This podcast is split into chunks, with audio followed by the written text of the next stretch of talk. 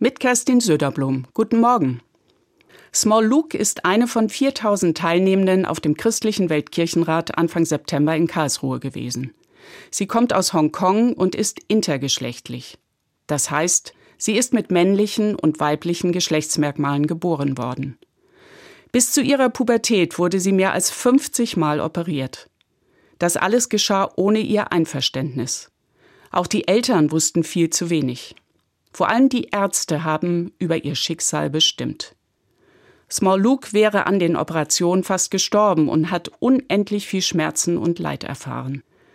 Auf dem Weltkirchenrat hat sie in Workshops von ihrem Leidensweg erzählt.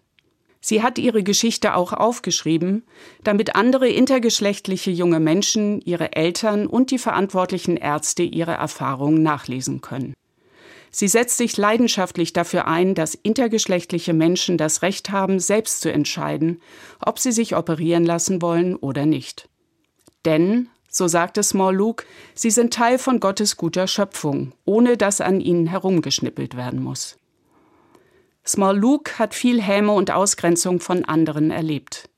Aber sie hat sich nicht unterkriegen lassen und hat auch ihren Glauben nicht verloren. Im Gegenteil, Ihr Glaube hat sie gerettet, sagt sie heute.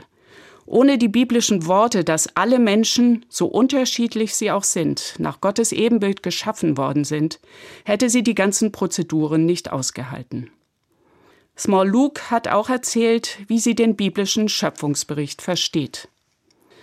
Gott hat Licht und Finsternis, Tag und Nacht geschaffen und alles dazwischen, wie Morgenröte und Abenddämmerung. Gott hat festes Land geschaffen und Wasser und alles dazwischen, wie Moore und Sumpfgebiete. Gott hat den Menschen männlich und weiblich geschaffen und alle dazwischen, wie trans- und intergeschlechtliche Menschen. Und sie sind alle Gottes Kinder und wunderbar gemacht. Kerstin Söderblom, Mainz, Evangelische Kirche.